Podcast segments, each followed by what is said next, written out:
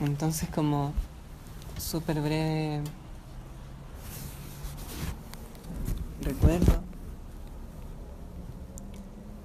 Vedanta, o en español el conocimiento final, se trata del conocimiento de tu verdadera naturaleza, de mi verdadera naturaleza, de la verdadera naturaleza. Lo que dice el Vedanta principalmente es que no eres un ser humano. Eso es como de una manera tosca. Decirte que tu humanidad es circunstancial, es relativa, es siempre cambiante e inestable.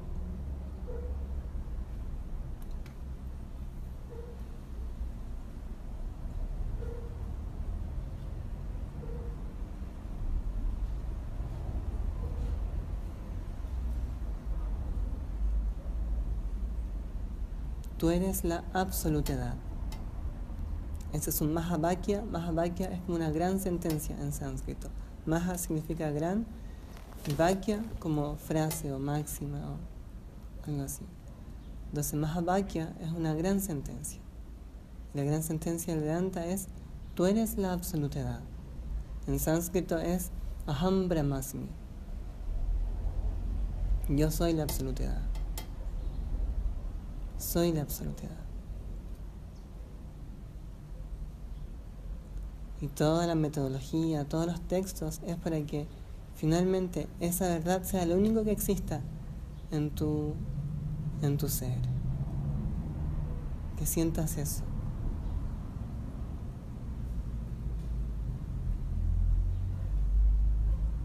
Esa es. Entonces para eso hay textos. Para ir desanudando, como decía Javier la semana pasada, esas creencias casi impuestas o esas programaciones como de ciudad o de sociedad que hacen un poco más difícil encontrarse con esta manera de entender la cosa, que es más amplia, más absoluta, más profunda. Vedanta principalmente te ofrece un cambio de perspectiva, desde una limitada a una ilimitada, desde un sentido del yo hacia su disolución.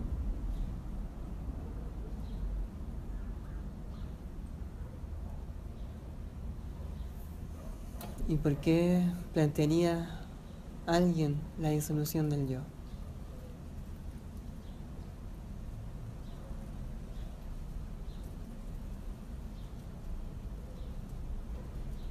Porque el yo es el velo que te impide sentir gozo todo el tiempo, que te impide sentirte pleno todo el tiempo, que te impide ser la absolutidad. No puedo ser el todo si soy un algo. El algo es parte del todo, el todo es todo. Entonces vimos ya cómo íbamos desde los órganos de los sentidos a la mente, a la conciencia, entendiendo que hay un campo de lo conocido y un conocedor de ese campo, hasta que llegamos al conocedor absoluto que no es relativo y que es la conciencia, lo que llamamos como Sat Chit Ananta. Esa conciencia no es relativa como las demás, es absoluta, es siempre la misma, es una, solo una, y siempre la misma. Tato Amasi es el otro Mahabhakya del Vedanta, y tú eres eso, tú eres esa esencia última. Tato Amasi. Entonces vamos a la página 36.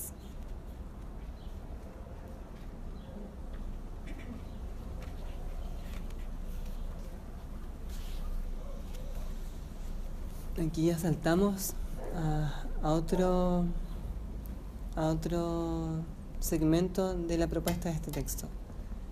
Ya vimos que era relativo el, el conocimiento del órgano del sentido, el conocimiento de la mente. Entonces ahora vamos a ver cómo es que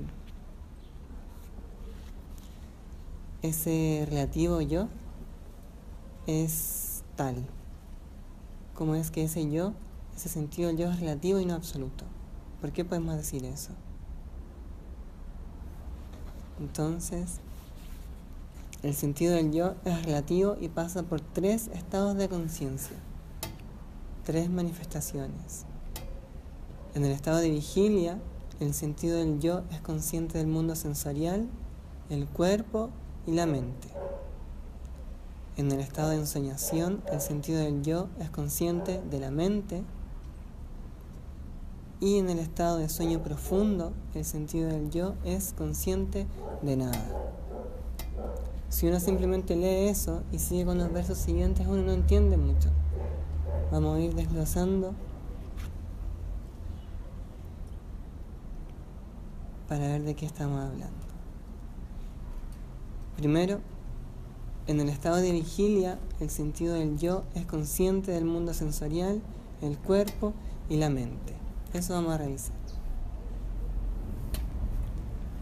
El estado de vigilia es este, el estado que yo creo más verdad que cualquier otro. Desde que yo me despierto en la mañana hasta que caigo en ensoñación o en sueño profundo es estado de vigilia. En este estado de vigilia tengo un mundo conocido. Ese mundo conocido es conocido mediante los órganos de los sentidos, o sea, mediante el cuerpo.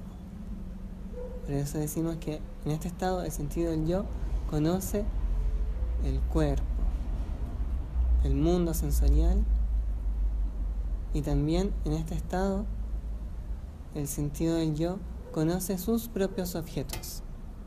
Tenemos dos tipos de objetos, los objetos del mundo sensorial que yo capturo mediante el órgano del sentido y también tengo los objetos de la mente que viven aquí.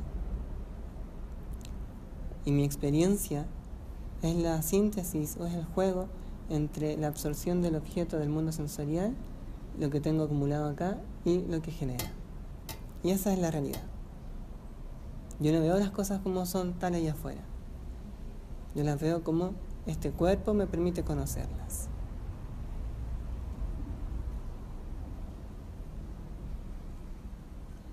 eso entra en contacto en relación con los registros que yo tengo a nivel mental.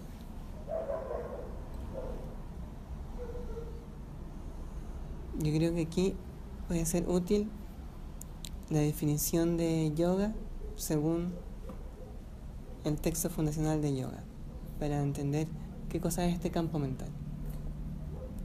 Yoga dice que, que ese estado de unión ese estado de vuelta a mí, es cuando todas las fluctuaciones mentales cesan.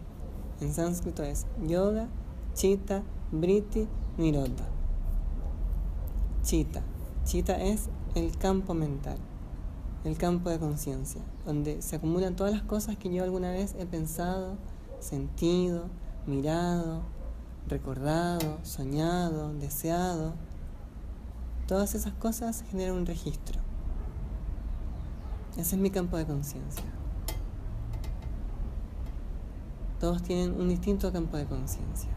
Ese campo de conciencia es súper sutil y también tiene recuerdos de, de, las otras materias que te permitieron a ti entender materia, como de los padres o de los ancestros. No son como registros. Entonces queda en tu campo de conciencia.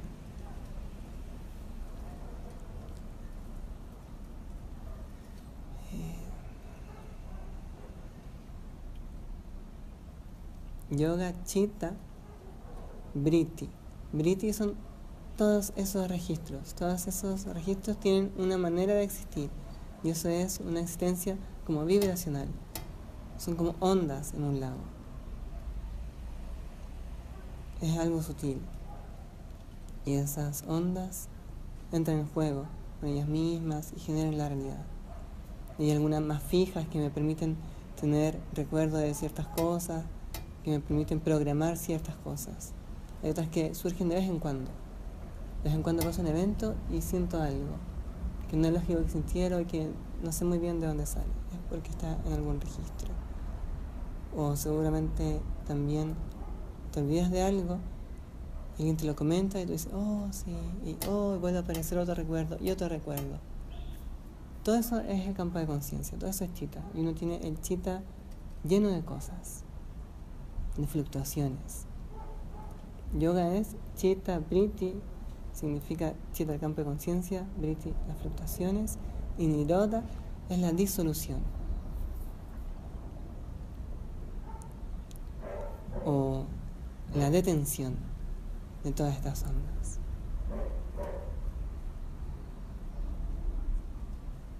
Cuando eso pasa, yo estoy en yoga, yo estoy conmigo, yo estoy en mí. Eso, como paréntesis, al campo de conciencia. En el, estado de vigilia, yo conozco el mundo sensorial mediante los órganos de los sentidos y también conozco mis objetos, mis registros. Y de eso creo esta realidad del mundo de vigilia. Ese es un estado de conciencia del sentido del yo. El otro estado de conciencia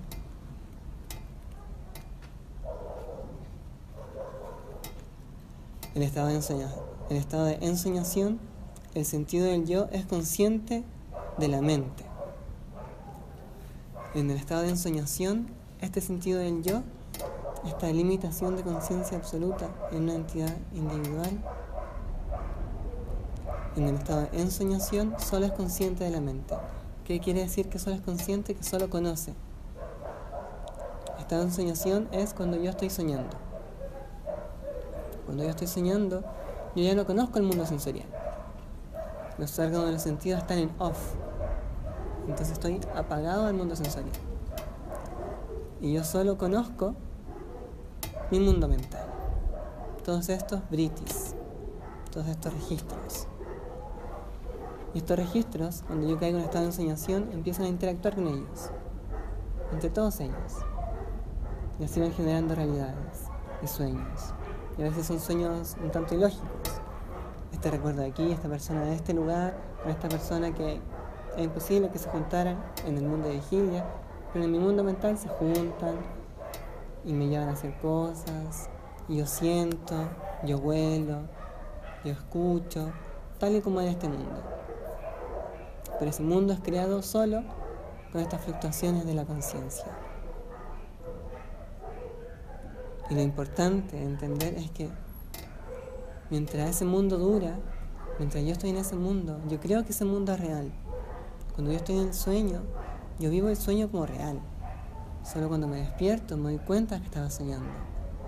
Es importante entender eso. Ese mundo que yo creía real se hace ilusorio cuando despierto. Es súper importante entender la profundidad de eso. Porque la realidad es fractal. En el estado de ensoñación, yo, el sentido del yo, solo conoce el mundo mental y vive en él. ¿De dónde surge este mundo mental? De este sentido del yo. El sentido del yo crea el mundo que ese yo experimenta. Y para ese yo ese mundo es real hasta que despierta.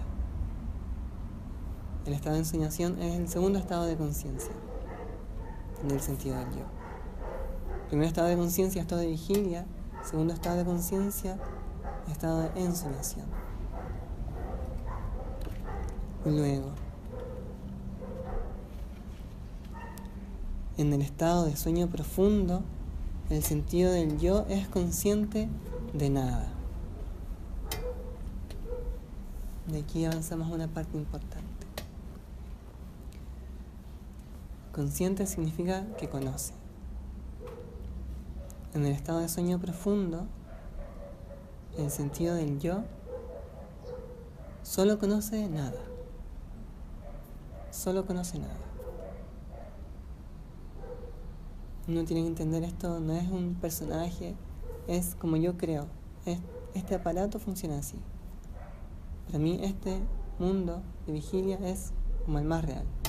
El mundo del sueño es, no es tan real. Sin embargo, el tiempo que se vive en esos mundos es casi proporcional.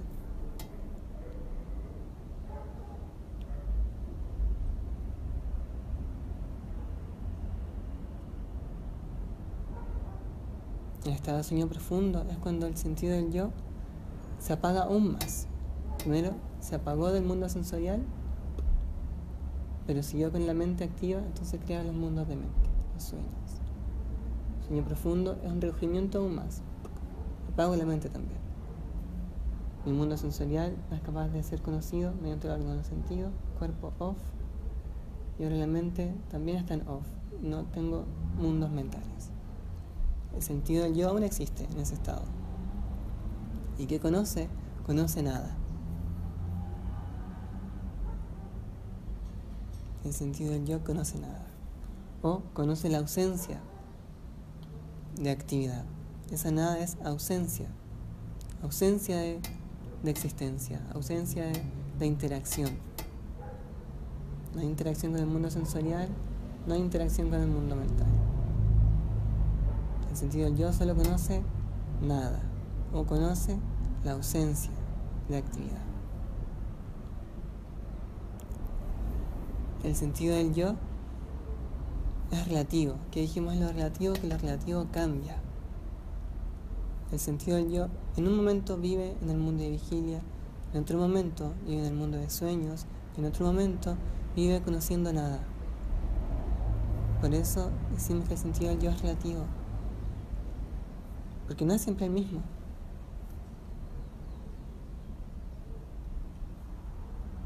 El mundo de sueños es de una manera, yo siento de una manera el mundo de sueños pienso de una manera, me comporto de una manera.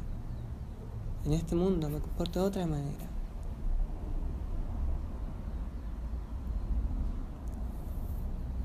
Entonces, si yo puedo reconocer que el sentido del yo es relativo y que pasa por tres estados, ¿cómo puedo saberlo? ¿Cómo puedo saber que el sentido del yo es relativo? Porque hay algo más que está mirando ese sentido del yo. Solo el otro que está fuera y fijo puede notar el cambio. Yo porque estoy fijo noto el cambio. Si yo me muevo con mi objeto yo no noto el cambio. Solo yo siendo otro y permaneciendo fijo puedo notar el cambio. Es porque yo soy un otro distinto del sentido del yo, es que puedo ver cómo funciona el estado de vigilia, puedo ver cómo funciona el estado de sueño y puedo ver cómo funciona cuando está conociendo nada.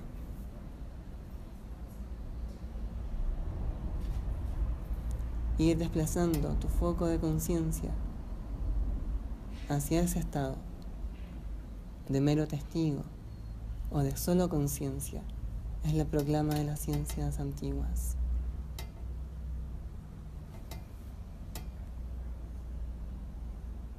Y sentir de una manera más total. lo que hablamos la clase pasada era súper importante, que uno siente esta naturaleza ilimitada en mi ser. Por eso quiero volar. Porque siento que mi verdadera naturaleza no tiene límites. Me siento atraído a algo que está más dentro. No quiero morir. El ser humano no quiere morir. El sentido del yo no quiere morir porque reconoce que su naturaleza es la inmortalidad.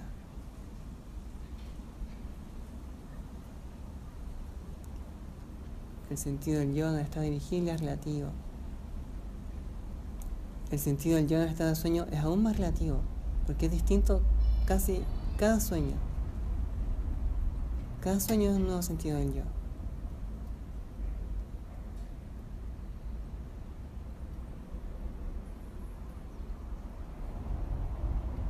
es súper importante entender que mientras estoy soñando, yo creo que ese mundo es real.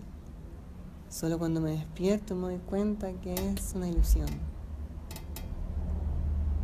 La Vedanta plantea que uno debe darse cuenta que este estado de vigilia también es ilusorio, que no tiene una existencia independiente, depende, así como el mundo del sueño depende de alguien que lo sueña.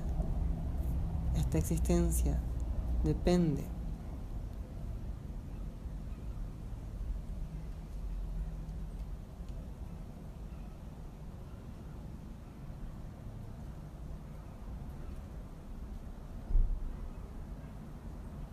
Eh, a veces en los textos se le da el título a un cuarto estado, Turilla, que es donde existe solo la conciencia. Pero el asunto es que no es un cuarto estado, no es un estado aparte, la conciencia es siempre el único que existe. Los otros tres estados son proyecciones, son relativos. Es como tu, tu naturaleza de madre, tu naturaleza de pareja, tu naturaleza de, de alguna de algún trabajo. Todas esas naturalezas no existen si es que tu yo no existe. Esas existencias son relativas.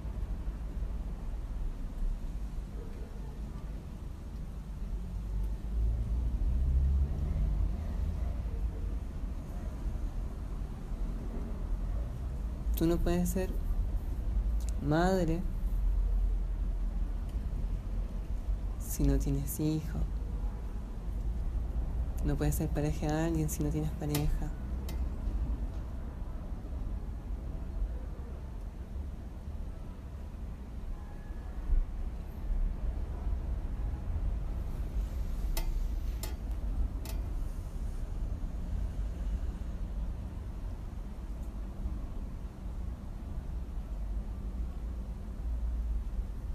Si no el sentido del yo, tú no puedes ser ni madre, ni pareja, todo eso son sobre Juanita. Juanita es tu nombre. Y si no hay Juanita, no puede existir una madre. Si no hay Juanita, no puede existir una pareja. Juanita es la esencia que permite los, distintos, los distintos roles.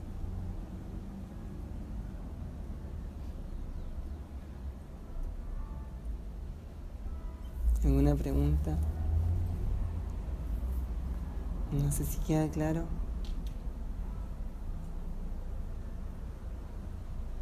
La importancia en este punto es que se entienda la relatividad de esto.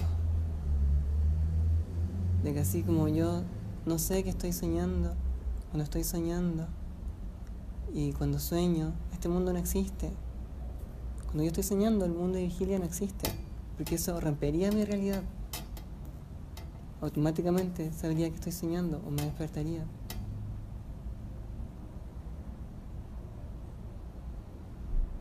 Es por eso a veces es difícil de aceptar que esto es una ilusión, porque eso rompería mi sentido de realidad.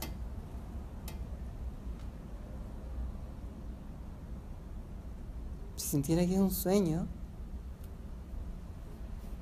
si realmente lo sintiera, y estoy sobre un barranco gigante y realmente sintiera que es un sueño, saldría corriendo y me tiraría a volar.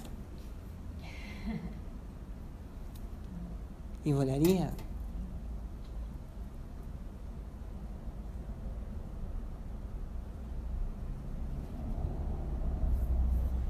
Eso es lo importante entender, lo relativo del mundo del sueño.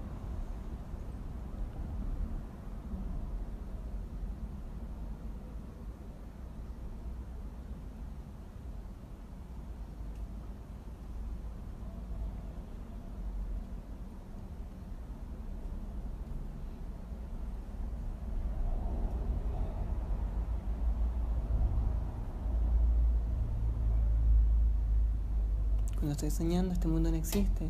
Cuando estoy en este mundo, el mundo de sueño no existe. Cuando estoy en sueño profundo, ni este mundo existe, ni el mundo de sueño existe. Pero existe un algo que reconoce que nada existió. Esa es la conciencia. Entonces el sentido del yo relativo no es ni el del sueño profundo, ni el de la ensoñación, ni este. Porque hay algo que estuvo siempre atrás. Entonces yo debo ser más eso, porque eso no cambia, eso es fijo.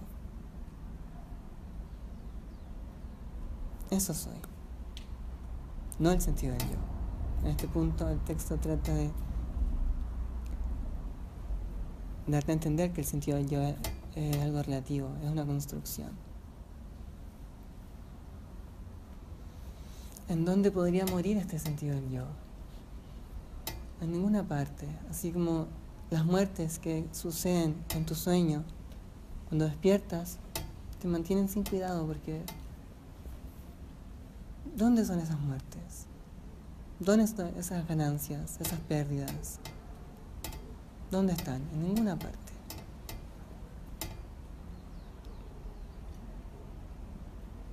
Si conociste una persona en el mundo de sueños, no la puedes encontrar en este mundo.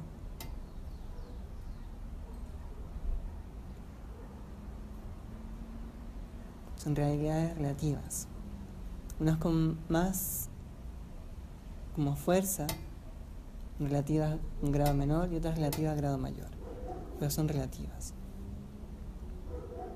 Lo único absoluto, siempre lo mismo, nunca cambiante, es la existencia conciencia.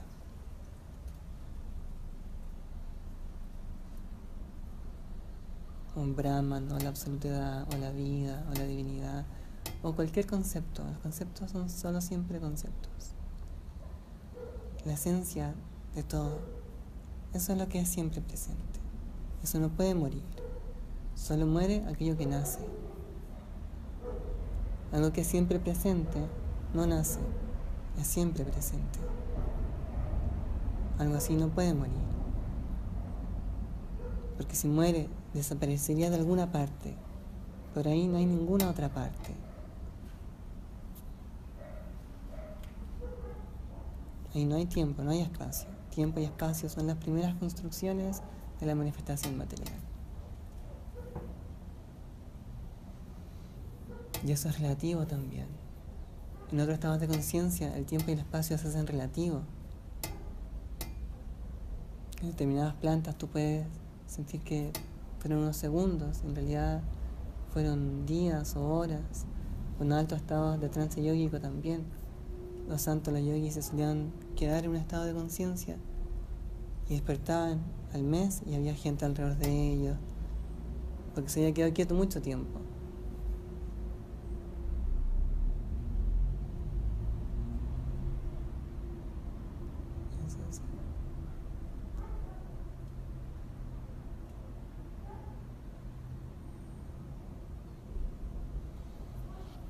¿Alguna pregunta?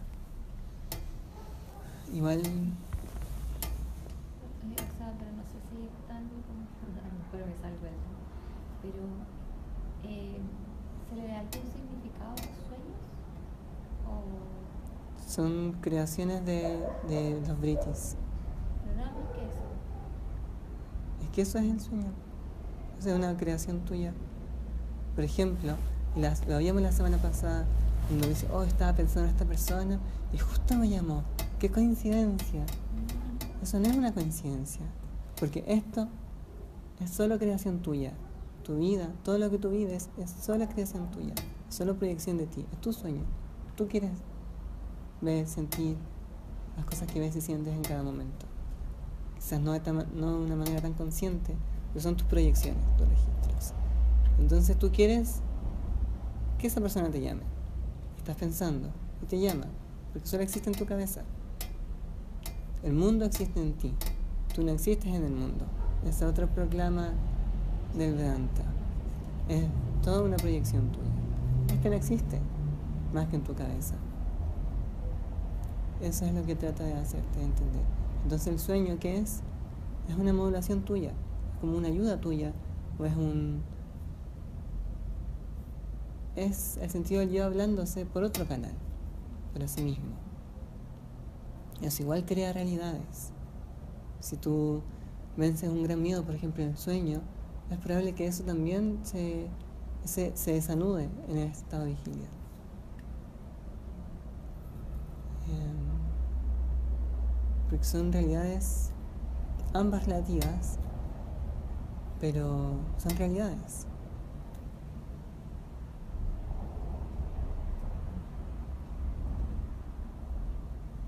El entendimiento del aparato mental y de la conciencia védico es súper matemático, Y como decía Javier la vez pasada, como que va entendiendo y sientes la cabeza así, como la desprogramación porque ataca tus nociones de realidad. El sentido del yo se establece en, la, en las nociones de realidad. Es como el ciudadano se establece en las nociones de la sociedad. Ahí tiene su existencia, ahí tiene su realidad. Una persona de selva, no, sería ilógico imputarle o hacerle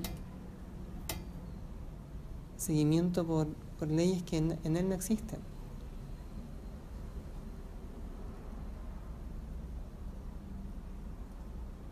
No se han ido con ese punto.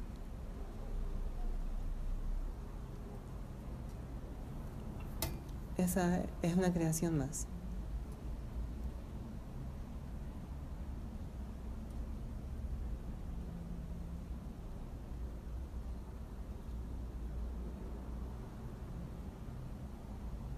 El sentido del yo cuando hay, hay como cosas que, lo debilitan o lo desencajan, cambia toda la química del cuerpo. Eh, cuando más fuerte el sentido del yo, más fácil es que eso cambie. Si tú crees firmemente en algo, en alguna cosa, no sé, intensa, y otra persona dice, no, eso no es así, yo siente cosas. Porque el yo tiene una realidad creada y asimilada y aceptada.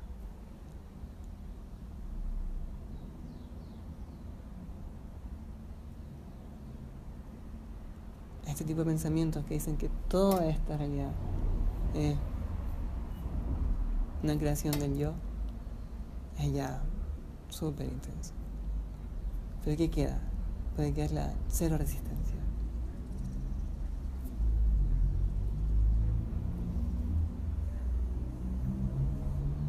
Y puedes hacer cosas por el mundo o quedarte quieto.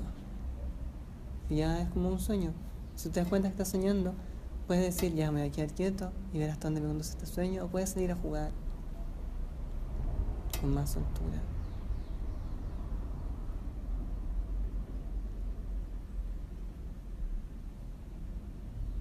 Ese tipo de pensamientos yo creo que, surgen cuando la mente se está confundiendo, cuando quizá hay como claustro o poco, poca libertad, porque es toda una creación. Mientras más lo vivas así, más como juego, como una creación tuya, se va a crear lo que tú decidas. Si crees que existen cosas fijas, países, noticias, calentamientos globales, cosas buenas, cosas malas, tu sentido yo se va limitando también.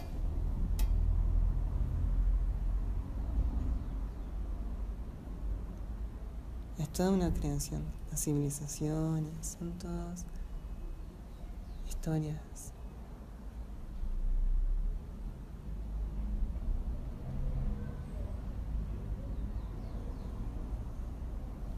¿Alguna pregunta o algún comentario? Los comentarios son siempre buenos, Javiera.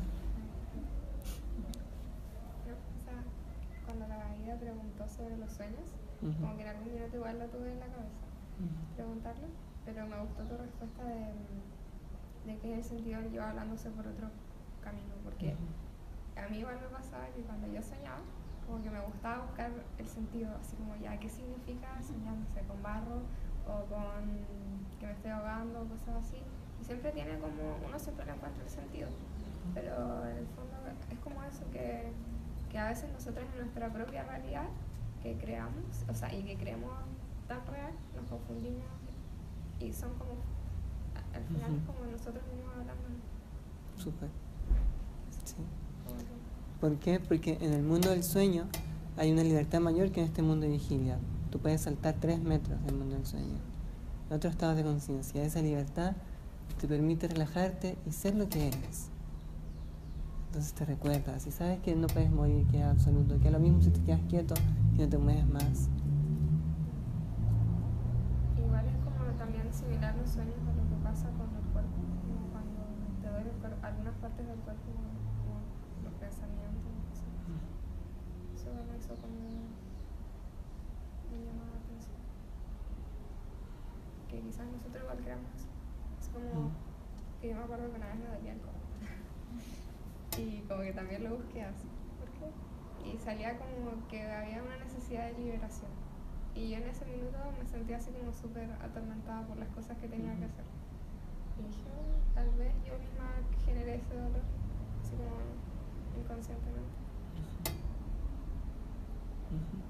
Porque si uno lo entiende como mecánicamente, en miles de, como de conexiones, más, más físicas, más sutiles, y hay pequeños como circuitos de energía, son los britis, las vibraciones. Entonces si hay una más cargada, como una punta, una laceración, una pena, manda eso por todos los canalcitos. Entonces va generando esa realidad. Por ejemplo, me acuerdo de un, caso de psicología, que igual siempre lo digo, que había un, un, hijo, tenía como 40 años y tenía sus dedos así, así, sus dedos. Y y era porque su madre lo castraba mucho. Entonces, conscientemente él quería como que deshacerse de su madre o pegarle a su madre o decirle, entonces no podía hacerlo. Entonces, que esto es el bloqueo de cada uno de esos impulsos de una manera grotesca. Siento que se puede disolver con las técnicas yoicas como la respiración, así dosificada, seriamente te ayuda a disolver esa son cosas físicas, los pensamientos y las emociones son objetos. El yoga lo plantea que son objetos, pero sutiles. Después quizá van a haber máquinas que midan cuánto pesa un, pensamiento, qué tan larga es una emoción. De momento no hay, entonces son sutiles. Pero eso en la edición eh, yogica es medible, como los canales y los textos más como antiguos. Hay unas descripciones como súper simbólicas de cómo funciona la máquina humana.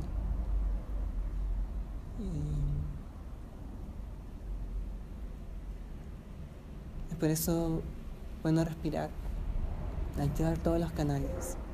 Eso es lo más importante de todo.